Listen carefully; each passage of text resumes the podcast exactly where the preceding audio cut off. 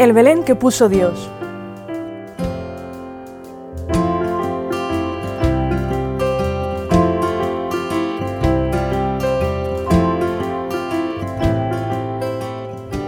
Las lágrimas de Dios.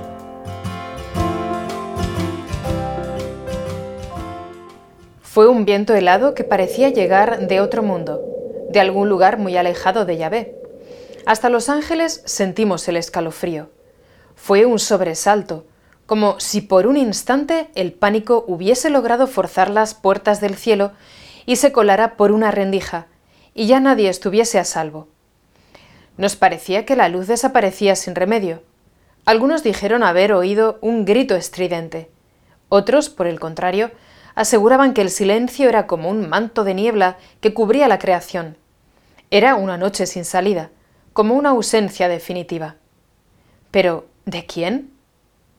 Alguien mencionó palabras que hasta entonces no se habían escuchado jamás.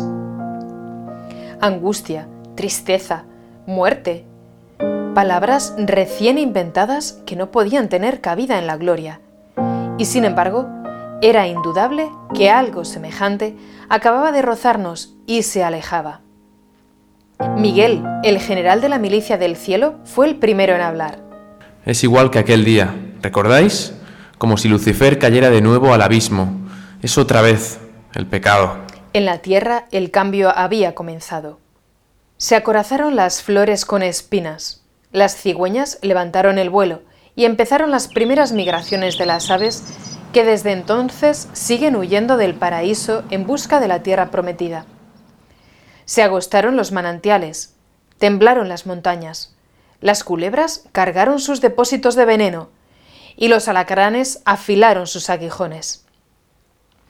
El hombre ya no era el rey de la creación, sino una especie de virus monstruoso y agresivo dentro de un cuerpo sano, que por ser obra de Yahvé se rebelaba contra su tirano corrompido. Y nacieron las tormentas, los terremotos, los huracanes. Maldito será el suelo por tu causa, con fatigas sacarás de él el alimento todos los días de tu vida, espinas y abrojos te producirá. Y el hombre escapó del Edén. Ya conocéis la historia. En el cielo, el escalofrío del pecado solo duró un instante. Pronto volvió esa felicidad indestructible que ni siquiera los ángeles son capaces de describir. ¿Y ya ve? Si dijera que Dios lloraba, es posible que alguno de vuestros teólogos se escandalizase. Dios no llora, diría. Dios es infinitamente feliz en el cielo, nada puede alterarlo porque es inmutable. No me atrevo a llevarle la contraria. Los ángeles no estamos acostumbrados a las disputas académicas. Pero, ¿conocéis el significado de vuestras propias palabras cuando habláis de Dios? Si decís que algo es inmutable, ¿en qué pensáis? ¿En la muerte? ¿Tal vez en una roca siempre idéntica a sí misma en lo alto del monte? Pues bien, Dios no es una roca. Su inmutabilidad no es carencia de vida, sino plenitud. Y al decir felicidad, ¿Sabéis de qué estamos hablando? De amor, sí. Desde luego, esa es la palabra más cercana. Aunque solo aquí arriba alcanzaréis a entenderla del todo, pero comprenderéis que amor es, sobre todo, vida, alegría, sufrimiento. ¿Quién puede imaginar un amor de hielo, inmutable, como una roca fría? Dios no es así. Y su felicidad consiste también en no renunciar al dolor por los que ama. Pero tenéis razón, ¿es tan difícil sufrir en la gloria? No se conformaba el Señor con que apenas le rozara el viento frío del pecado del hombre, quería sentirlo en su carne. Y mientras ponía su Belén, pensó en desahogar su pena. Y miró a la cuna, y soñó con un fuego dulce que se abría paso por las mejillas del niño, con un racimo de perlas ardientes que la estrella encendía en reflejos de plata, y se volvían amargas en los labios. Yahvé las llamó lágrimas y las puso generosamente en los ojos de Jesús.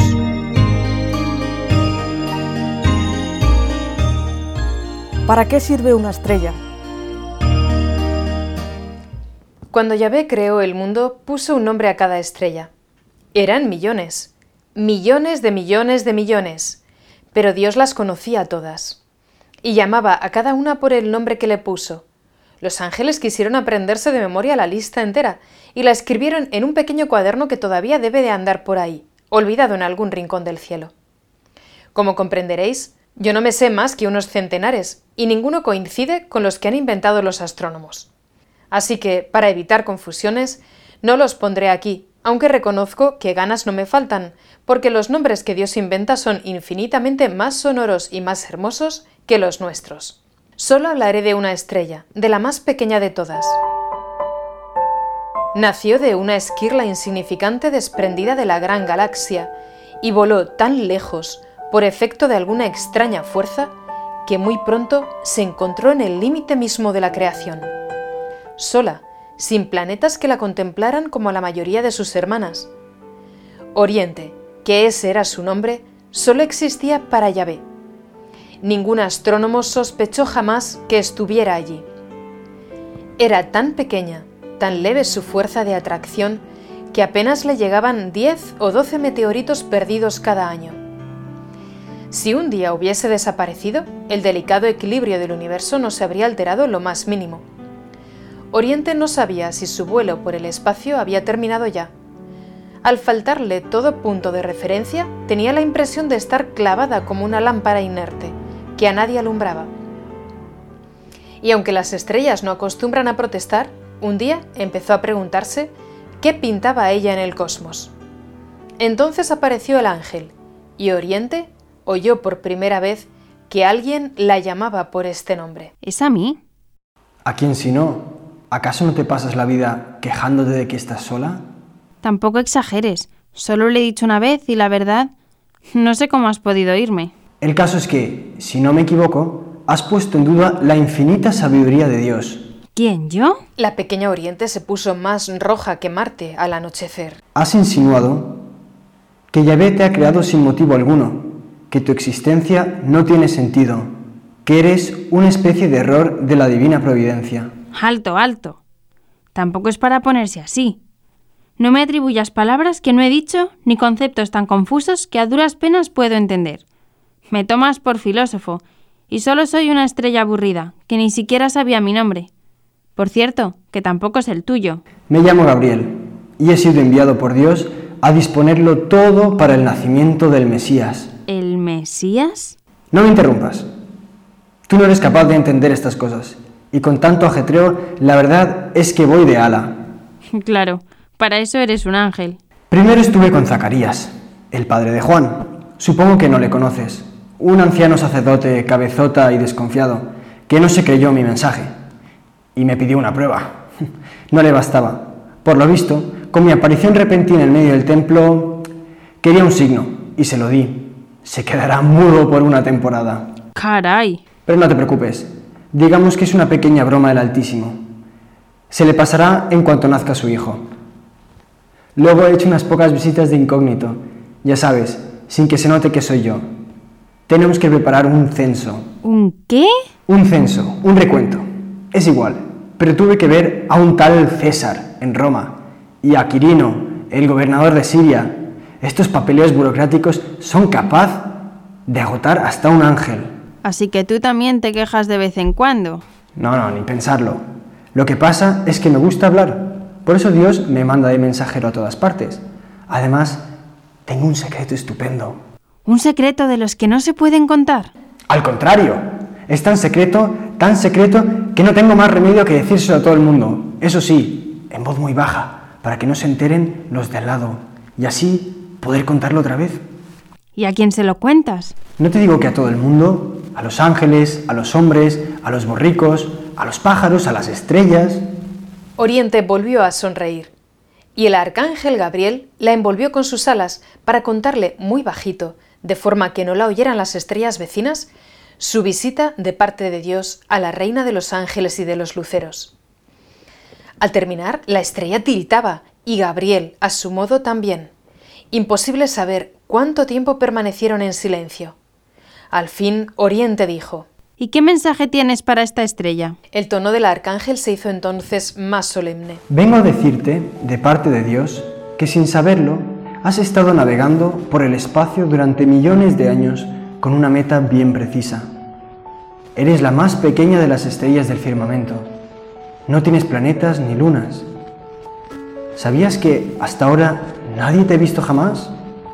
Pues bien, alégrate, Oriente, que el Señor también está contigo.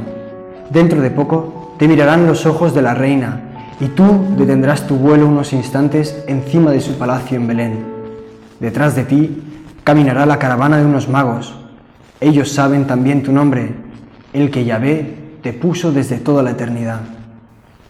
La estrella permaneció en silencio. La mayor parte del mensaje del ángel le resultaba tan misterioso. La reina, los magos, el niño. ¿Qué puedo contestar? Lo mejor es que no hables. Dios te ha asignado un papel en su Navidad, aunque no lo entiendas del todo. No puedes aceptarlo ni rechazarlo. Eres solo una estrella y tu camino está ya escrito en el firmamento. Vivirás aún miles de siglos más, pero fuiste creada solo para un día, el de Belén. Ahora ya sabes que desde la galaxia más grande hasta la última luna, nada hay inútil en el universo. A Oriente, sin embargo, se le habían pasado las ganas de hablar. Debería estar alegre, pero por un momento pareció apagarse de tristeza. En el fondo tienes suerte. Fíjate, en ese nacimiento que se prepara hay millones de figuras, montañas, castillos, palmeras, ríos, estrellas, pero hay otras muchas figuras más pequeñas, los hombres, las mujeres, los niños. Cada uno tiene también un nombre, recibido de Yahvé antes de que tú existieras, pero deben descubrirlo y aceptarlo. A ti te basta con dejarte llevar. Ellos necesitan tener el oído atento porque Dios les hablará en voz muy baja, casi como la brisa, y les dirá cuál es su sitio en este mundo que gira alrededor del portal. Conocerán su vocación. Pero su responsabilidad es enorme, porque pueden engañarse o taparse los oídos, o contestar que no, o rebelarse. ¿Comprendes, Oriente? Y si lo hicieran, su vida se convertiría en un sinsentido. Se habrían escapado del Belén. Serían como astros perdidos, sin rumbo, como piezas inútiles y desgraciadas. Oriente tardó en responder. Le habría gustado decir como su reina, Yo soy la esclava del Señor, hágase en mí. Pero, claro, a las estrellas no se les consulta. ¿Era una suerte? No, Gabriel, no trates de consolarme. Sé lo que soy y me conformo. Pero el niño que va a nacer prefiere un sí enamorado y libre de una sola de aquellas figurillas a todas las luces del firmamento. El arcángel guardó silencio. Por primera vez en una eternidad, no se le ocurría nada. ¿Y el niño? ¿Me mirará el niño? ¿Por qué lo preguntas? No lo sé. Los niños recién nacidos tienen los ojos cerrados. Solo se atreven a mirar a sus madres. Pero Jesús... No sé. Quizá pueda conseguirte algo.